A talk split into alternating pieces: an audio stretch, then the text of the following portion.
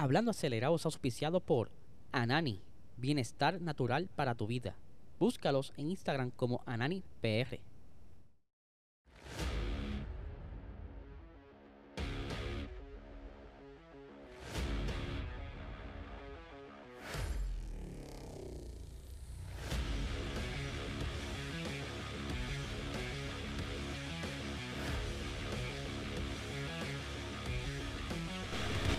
Saludos amigos fiebre, bienvenidos a todos a otra edición más de Hablando Acelerable. Habla Liesel, espero que se encuentren bien. Martes, estamos ya casi ready para el episodio de Box Talk. Mañana miércoles a las 8 y 30 de la noche. Venimos con muchas cositas bien interesantes antes de comenzar la temporada de la Fórmula 1. Vamos a hacer un par de predicciones, así que va a estar bien bueno. Les eh, sugiero que se suscriban a este canal, dale like, dale la campanita, ¿verdad? Para seguir creciendo y que el algoritmo nos ayude los likes son bien importantes, que lo compartes bien importante y que si te suscribes mucho mejor. Así que ya lo sabes.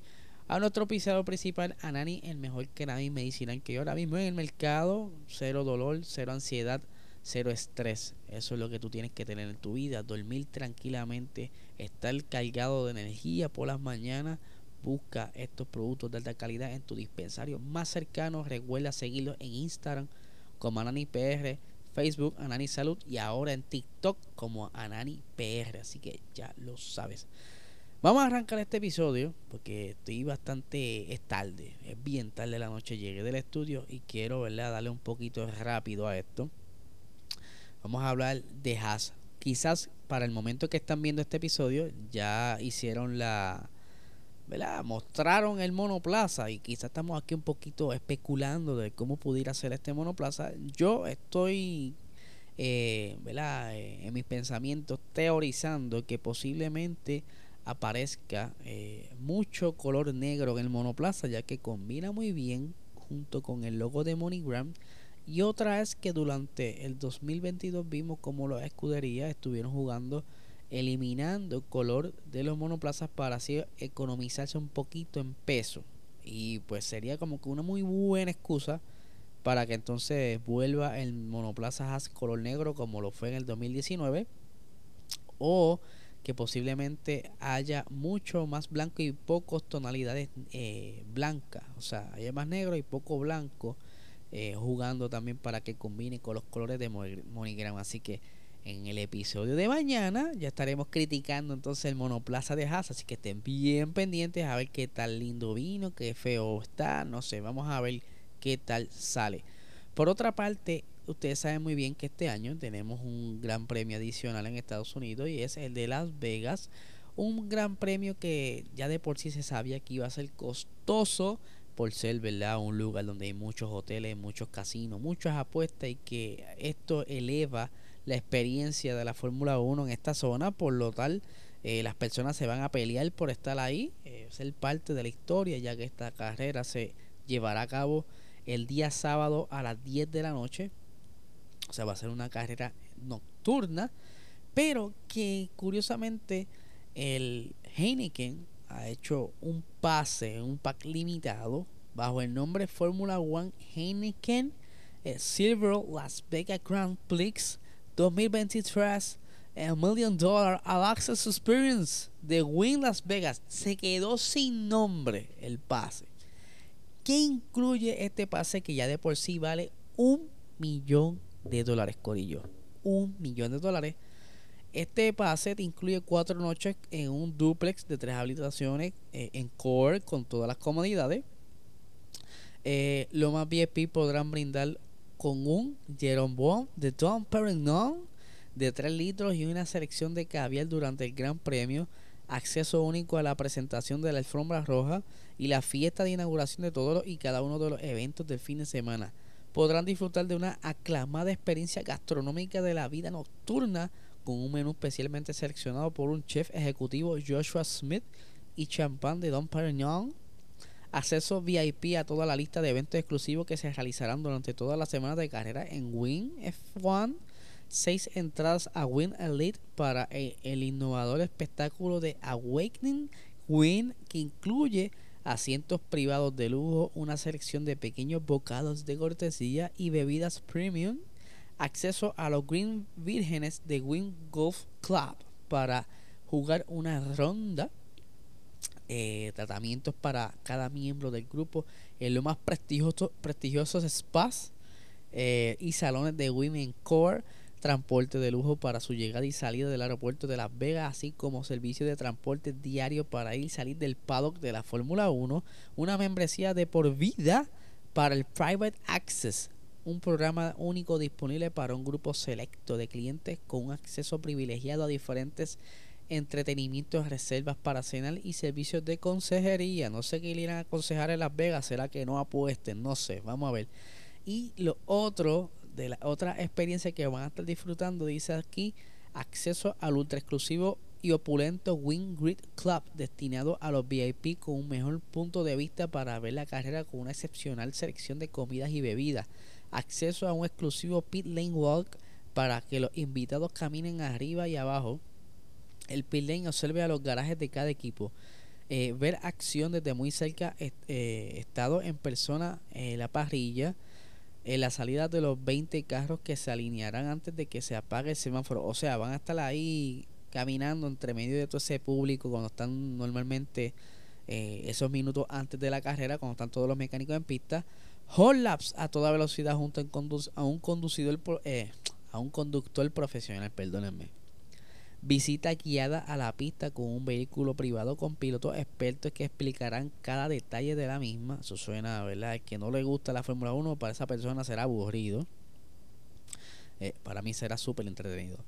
Podrán tener en el área conocida como las, eh, las tras bambalinas, o sea, eh, una parte backstage de la Fórmula 1, lo que será una visita única en el paddock más exclusivo del evento un safari fotográfico privado. Los aficionados VIP estarán de lo más cerca posible de la pista y serán escoltados por una serie de anfitriones expertos. O sea que si no conoces de F1 ese día vas a estar bendecido porque tendrás a alguien que te estará explicando la carrera. O sea que ustedes se imaginen estar ahí eh, con toda esta experiencia por un millón de dólares. No sé, yo creo que esto está demasiado caro, pero de seguro Habrá personas que paguen por esto. Yo no seré uno. Así que vamos a ver qué sucede con estos pases que están surgiendo en Las Vegas. Yo creo que esto va a romper el récord en lo que es cuestión de acceso a un gran premio de Fórmula 1.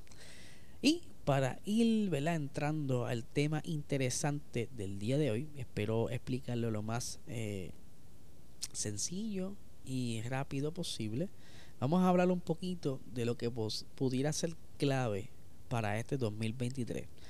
La Fórmula 1 se inspiró en el diseño aerodinámico de los suelos de los monoplazas que comenzó a utilizarse en el 2022 de los hypercars utilizados en las carreras de, resistencia. ¿Qué sucede?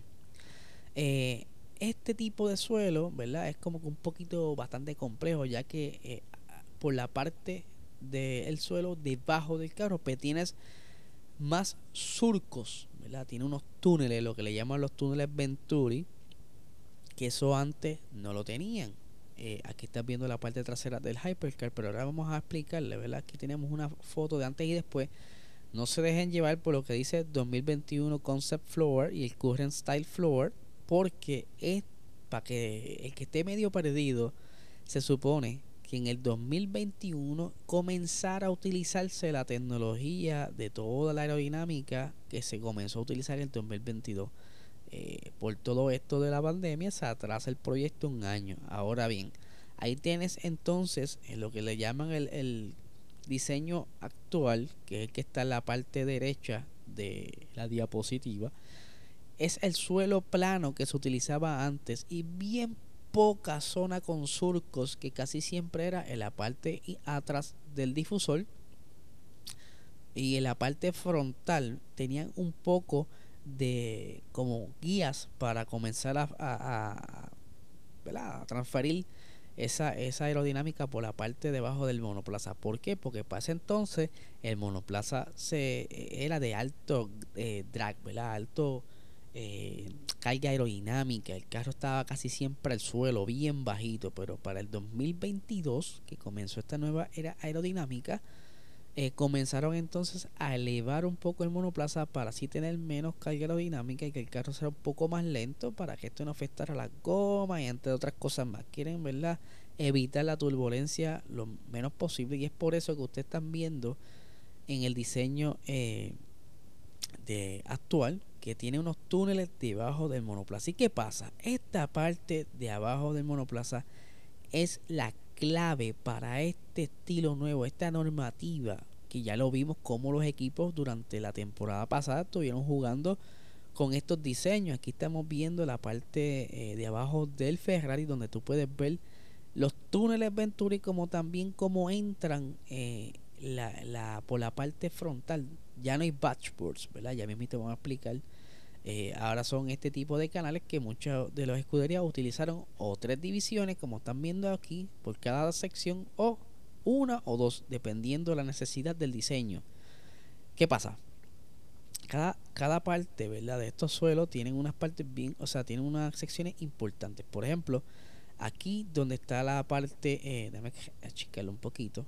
El número uno, ahí estamos viendo eh, como unos eh, picos que se usan para redireccionar el viento hacia una sección importante que estamos viendo ahora mismo, si no me equivoco, es el modelo eh, Ferrari, donde también se ve eh, en el número 4 lo que ellos le llaman la parte patín, que es como un, una pequeña placa de metal que es para sellar un poco eh, la parte de abajo y crear como un efecto suelo, un efecto de succión para ayudar al porpoising.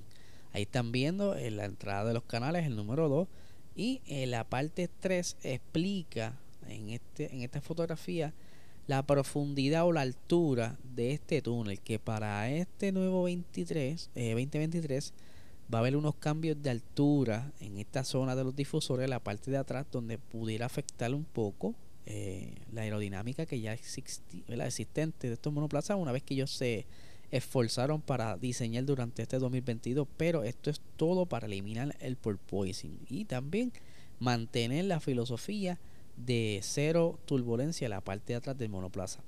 Por aquí estamos viendo entonces, como le estaba explicando, parte de los filos de cómo se está diseñando estos suelos. Aquí en el número 3 muestra los bordes desde la parte de abajo de, de estos suelos, que esos bordes pues ayudaba mucho a controlar la turbulencia de la parte lateral externa, ¿verdad? Ese, esa, esa armonía de cómo va el viento. Y mientras aquí están viendo cómo se nota la parte de, del tablón, ¿verdad? O madera, como les quieran llamar, que es la que la FIA exige para que entonces no se vea ningún tipo de, alteración en la altura. Ellos se dejan llevar cuánto se desgasta esta madera. Y si se, si se, se fijan, aquí una división de esa tabla, que es cuando un momento dado se está hablando que esos, esos suelos estaban demasiado flexibles. Ahí como que te lo muestran un poquito para que te acuerdes. Eh, aquí en la parte número uno pueden ver también los filos de ese túnel en la parte trasera, que son ¿verdad? ciertas curvaturas que ayudan en el flujo y cada uno de los monoplazas de, de la parrilla tuvieron unos diseños bastante peculiares el, el, diseño de Ferrari y el de Red Bull son unos de que llamaron mucho la atención de la manera en que ellos jugaban con estos túneles.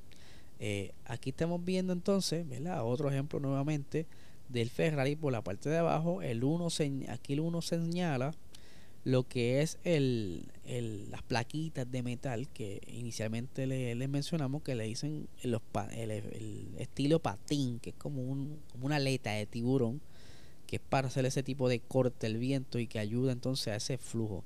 Otra de las cosas bien interesantes, aquí tenemos como se eliminaron los dashboards, tienen entonces la entrada a la boca del Venturi, ¿verdad? Donde pasa por ese túnel, que Red Bull optó por ir achicando esa aleta eh, de ese borde, mientras que Ferrari eh, decidió entonces agrandarla para así, en base a su concepto, eh, le fuera favoreciendo y ayudando a encontrarle esa velocidad punta de carrera en carrera, mientras que otros equipos también tuvieron que esforzarse por ayudar a diseñar los bordes, que ahí pueden ver cómo comenzó y cómo terminó el diseño, ya que muchas de estas zonas de los bordes eh, tuvieron problemas con que eran demasiado flexibles, por ejemplo, eh, Mercedes, perdón, y Ferrari tuvieron que poner un tipo de tensor que venía desde la parte de arriba hasta, hasta los bordes para que el suelo no deflexionara tanto y evitar el problema de porpoising. Así que ya lo saben, eh, estamos bien, bien atentos porque ahora, aunque Haas no mostrará lo que quizás eh, estará en pista, pero eh, sí algunos equipos, según dijo un ejemplo eh, Aston Martin, que el carro que van a estar mostrando en estos próximos días será exactamente lo que verán en pista, por lo que muchos de los equipos estarán pendientes a ver cómo evolucionaron estos tipos, ¿verdad? estos diseños de los suelos, que es la parte importante para este 2023, ya que no hay evoluciones de motor y que no hay muchos cambios en la, en la normativa aerodinámica. Así que espero que les haya gustado este episodio. Les recomiendo que se suscriban. Si tienen preguntas o, alguna duda, me pueden escribir eh, a través de nuestro Instagram, Puerto Rico Racing Sports. Y si escribes PR Racing Sports, también aparece. Y pues, con mucho gusto le estaré contestando la pregunta. Así que no le quito más tiempo, Corillo. Pendientes a mañana para vamos a criticar ese has. Así que ya lo saben. Los dejo aquí. Que tengan excelente día.